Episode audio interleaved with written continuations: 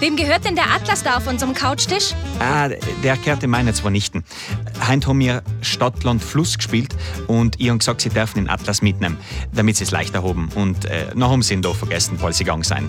Siehst du, dieses In müssen wir auch in unser Sprachquiz einbauen. Das In? Irgendjemand, das heißt der In.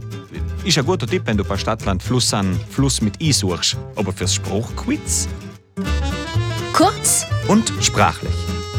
Südtirolerisches mit Hannes. Und Sophie. Also, wem hast du gesagt, gehört der Atlas? In meine Nichten, der Marie und der Leonie. Genau.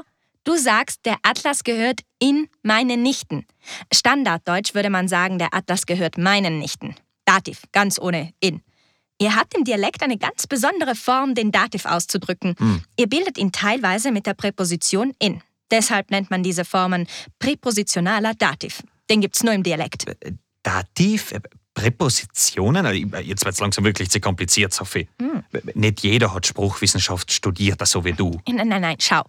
Wem hast du zu Weihnachten eine rockige Version von Stille Nacht auf deiner E-Gitarre vorgespielt? In meine Eltern und in der Oma und den Opa.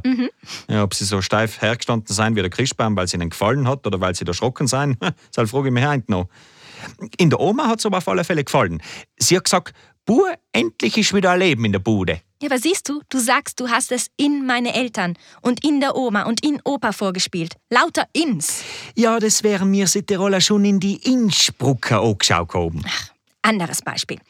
Wem passt es nicht, wenn du auf deiner E-Gitarre zu laut herumspielst? In die Nachbarn. Siehst du, du formulierst es wieder mit in. Standarddeutsch würde man sagen, den Nachbarn. Dativ ohne in. Weißt du?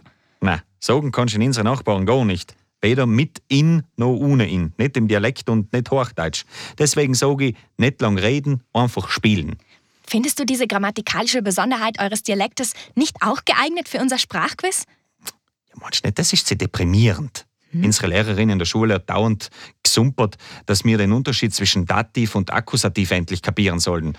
Im Dialekt ist das oft nicht so genau. Ihr habt im Dialekt eben andere Möglichkeiten, die Fälle zu verdeutlichen. Sie ist positiv. Das ist eben so eine Art Südtiroler Spezialfall. Ah, das stimmt.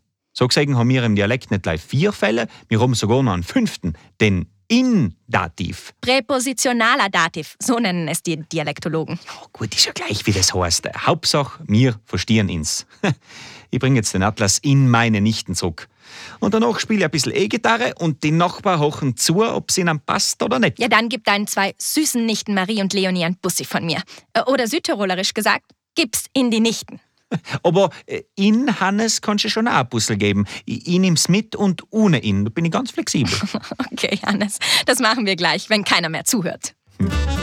Kurz, und sprachlich. Südtirolerisches mit Hannes, Und Sophie.